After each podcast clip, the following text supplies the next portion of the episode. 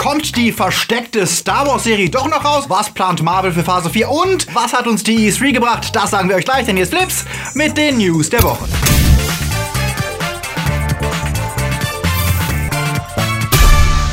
Die Themen der Woche. Filmverschiebung dank WM. Comic-Con Enttäuschung. Star Trek feuert Macher. Wie erfolgreich werden die Unglaublichen 2? Und Neues über Aquaman. Flips wird im Juni unterstützt von unseren Flips Guardians. Anja Scholz, Marc-André Schreiber, Dert Waslöper, Tubarts One Cup, Silko Pillasch, Dennis Heide, Luca Kamens, Akuja, Onno Dreipolz, Dominik Richter, T-Unit CB, der Recke vom Welt, Daniel Schuh, JFK Faker, Kati Uzumaki und Sepp Kerschbaumer. Ein großer Dank geht natürlich auch raus an unsere Flips Junior Guardians. Vielen Dank für euren Support, denn ohne euch gäbe es kein Flips. Wenn ihr auch unter der Woche keine Flips News verpassen wollt, dann folgt uns doch auf Twitter, Facebook oder Instagram. Es ist äh, WM-Zeit und das bedeutet schlechte Zeiten für Filmfans. Denn aus Angst vor der Anziehungskraft des kompetitiven Beitretens in Donald Trumps Lieblingsland haben viele Verleiher ihre Filme aus dem Weg geräumt und starten sie erst, wenn der Wahnsinn hier vorbei ist. Diese Woche startet dort Die Unglaublichen 2 und Ant-Man and the Wasp stürmen ab 4. Juli die Kinos. Doch hierzulande müssen wir bis nach der WM darauf warten. Derweil schaut die Filmbranche gespannt darauf, wie sich die beiden Filme schlagen werden. Der Hollywood Reporter berichtet, dass für den Ameisenmann mit einem Startwochenende von 75 Millionen gerechnet wird, also einer deutlichen Steigerung seit Teil 1, der mit 57 Millionen startete. Der Erfolg von Black Panther und Infinity War wird als Startbooster gewertet, der die Fortsetzung stärken sollte. Noch besser sind die Voraussagen für die Unglaublichen 2. Die verspätete Fortsetzung des 14 Jahre alten Pixar-Films bekam großartige Kritiken und soll um die 140 Millionen zum Start einspielen und wird der erste Film von Pixar nach dem Abgang von John Lasseter sein, der schon bei der Premierenfeier nicht mehr dabei war. Wie die Bilanz für beide Filme dann aussieht, wird diesmal allerdings schwieriger, denn erst wenn das Fußballfanate äh,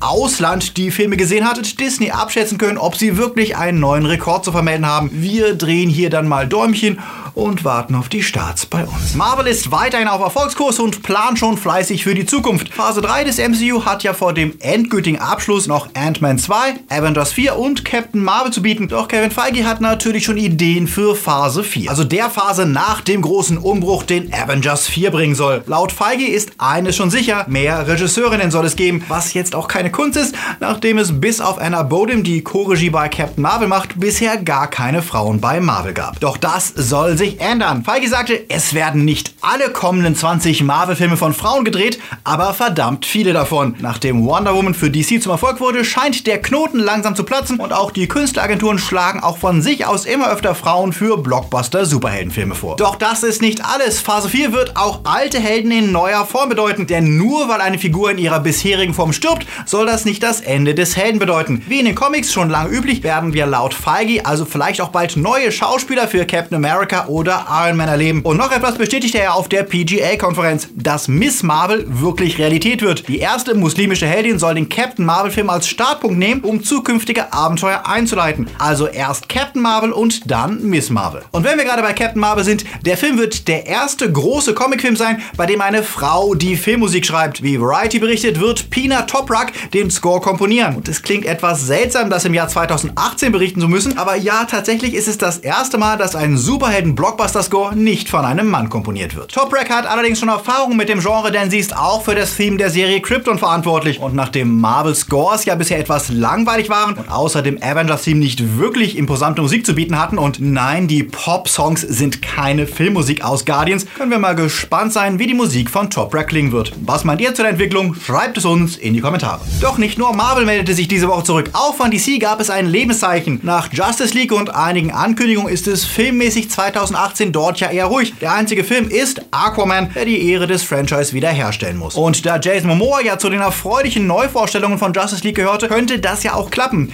Diese Woche gab es erste neue Bilder zu sehen mit Momoa in Action und Nicole Kidman, die als Königin Atlanta zu sehen sein wird, sowie ja, ja Abdul Mateen II. als Schurken Black Manta, den Regisseur James Wan als Teilzeitsöldner, Vollzeitpirat ankündigt, der aussieht wie ein durchgeknalltes Alien. Black Manta ist allerdings nur ein Schurke, nicht der Hauptschurke. Den spielt ja bekanntlich Patrick Wilson und der heißt King Orm. Außerdem versichert James Wan, die Unterwassereffekte des Films sollen viel besser aussehen als das, was in Justice League zu sehen war. Hoffentlich gilt das auch für das Drehbuch. Wissen werden wir das dann im Dezember, wenn Aquaman anläuft.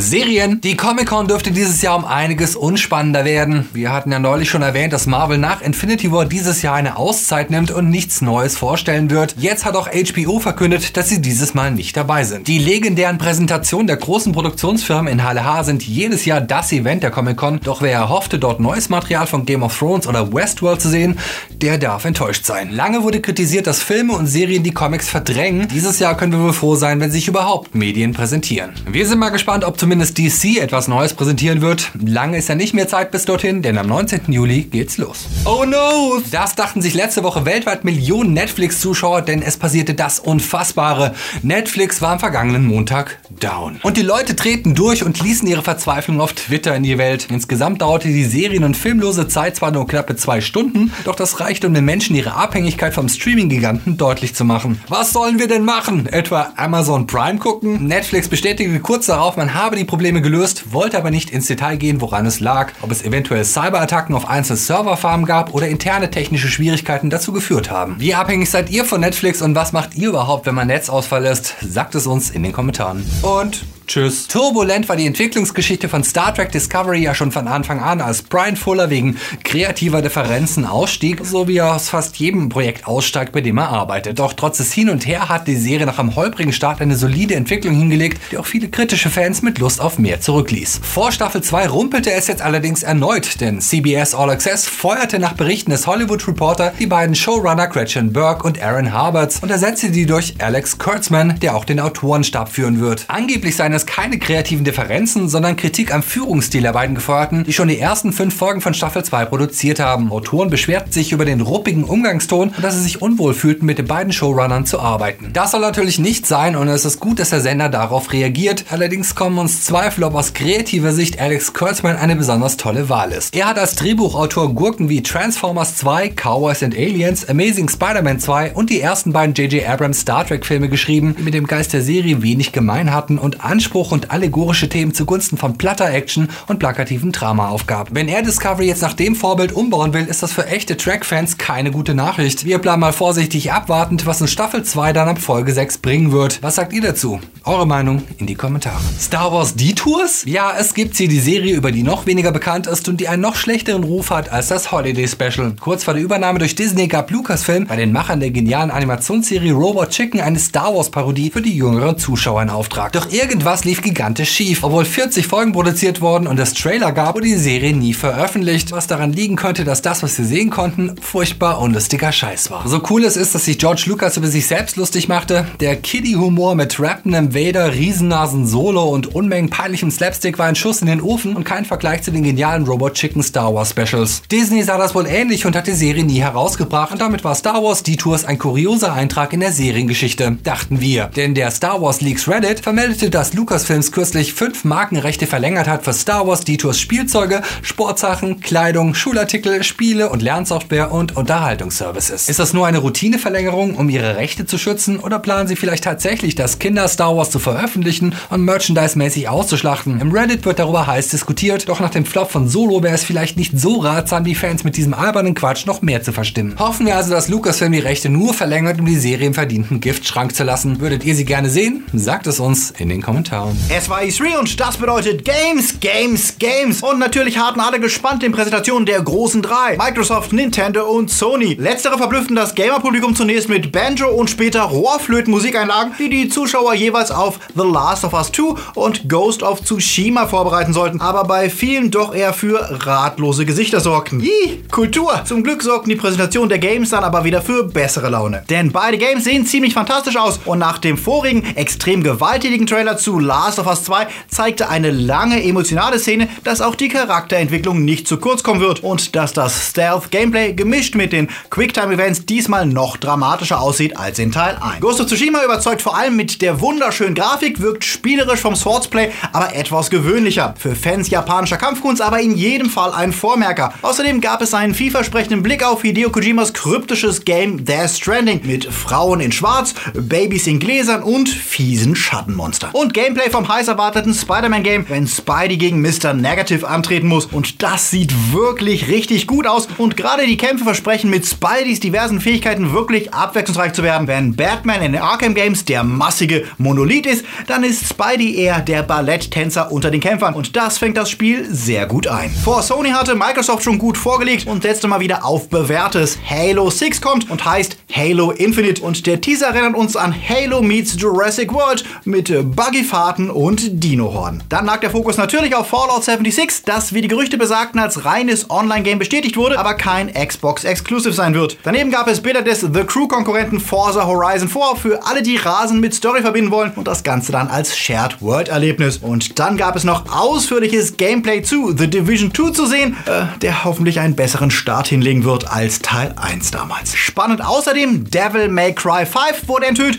und der Trailer sieht schon mal richtig gut aus und Just Cause geht ebenfalls in die nächste Runde und natürlich Shadow of the Tomb Raider war auch mit einem neuen Trailer zu sehen. Jump-and-Run-Freunde, die auf Ori and the Will of Wisp warten, müssen sich allerdings noch etwas gedulden. Der putzige Plattformer wurde auf 2019 verschoben. Neben Fallout 76 hatte Bethesda natürlich noch einige imposante Ankündigungen. Mit Skyrim-Musik kündigt der Publisher The Elder Scrolls 6 an, oder wie ich es nenne, die olle Rolle, was ja auch ohne viel Details für Spontan-Ejakulationen bei Gamern gesorgt haben soll. Neben etablierten Serien gab es aber auch etwas Neues. Mit Starfield kündigt Bethesda eine neue IP im Sci-Fi-Genre an, ein RPG, in dem ihr in der Ego-Perspektive die Erde, aber auch fremde Planeten erkunden könnt. Und als Fan von Wolfenstein 2 bin ich mal gespannt, was das Koop-Game Wolfenstein Youngblood bringen wird, in dem die Zwillingstöchter von Blaskovic in den Kampf gegen Nazis ziehen dürfen. Ach ja, und Doom bekommt mit Eternal ebenfalls eine Fortsetzung. Weniger spektakulär wirkte da wie befürchtet Nintendos vorproduziertes Direct zur E3. Zwar wurde mit Demon X Machina ein vielversprechendes Shoot'em Up präsentiert und die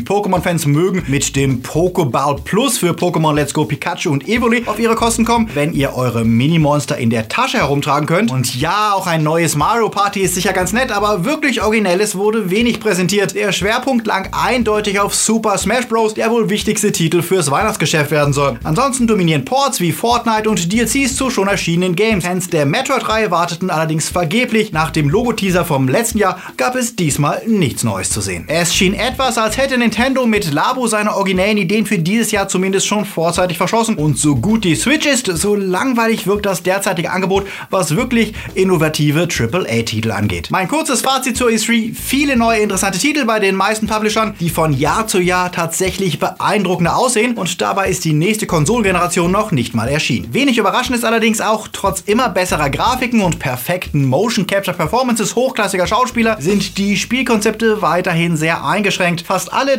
AAA-Titel setzen auf Kampf und Killen als treibendes Spielelement, ob im RPG, Shooter, Fight oder Abenteuergame. Weiterhin scheint es abseits vom Kämpfen wenig Ideen zu geben, wie sich packende Spiele designen lassen. Denn nach der grafischen Evolution wird es langsam auch mal Zeit für neue spielerische Ideen, wenn wir nicht immer dieselben Dinge in neuer, aufwendigerer Verpackung sehen wollen. Was sind eure Highlights von der S3? Worauf freut ihr euch und was hat euch vielleicht enttäuscht? Sagt es uns in den Kommentaren. Es wird Zeit für die Starts der Woche.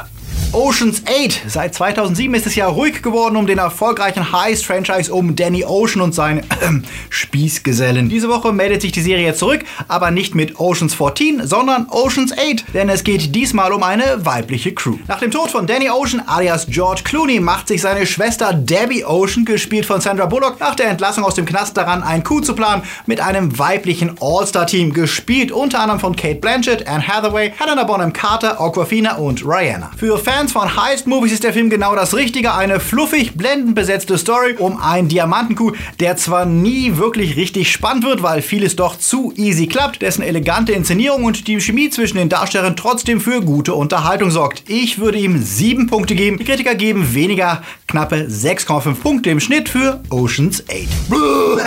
Alle reden vom Fußball, wir nicht. Äh, wenn ihr auch während der WM keine News zu Filmen, Serien und Games verpassen wollt, dann vergesst nicht, uns auf Facebook, Insta oder Twitter zu folgen. Und wenn ihr noch etwas sehen wollt, in dem es nicht um Tore geht, dann schaut doch unser Video, in dem wir euch die fünf Dinge erklären, die ihr vor Ant-Man and the Wasp wissen solltet. Zeit für Dank, nicht nur an die Guardians, sondern auch an unsere großartigen Flips Timelords, die wir euch hier präsentieren. Sie supporten uns jeden Monat mit einem Zehner, damit es mit Flips weitergeht. Danke an euch und auch an unsere Flips Patronus und Padawans. Flips lebt von dem Mix aus eurem Support Support und Werbung. Also wenn euch die News gefallen haben, dir helfen wollt, dass es noch lange weitergehen kann, helft mit, unser Ziel zu erreichen. Wie ihr wisst, rechnen wir derzeit von Monat zu Monat und gerade im Sommer ist es schwieriger, die Zahlen zu erreichen, um Flips zu finanzieren. Wenn du also Lust und ein paar Euro über hast, dann schau doch mal bei unseren Patreon und Steady-Seiten vorbei. Sicher dir unser Bonusmaterial oder lass uns ein einmaliges Trinkgeld per PayPal da. Die Links sind wie immer unten in der Beschreibung. Wert zum Flipsy. Jetzt aber Schluss. Es wird Zeit für einen gechillten Sonntag, egal ob ihr euch ins klimatisierte Kino flüchtet oder eure Lieblingsmannschaft anfeuert. Wir sehen uns nächste Woche wieder. Bis dahin viel Spaß im Hellen und Läuft.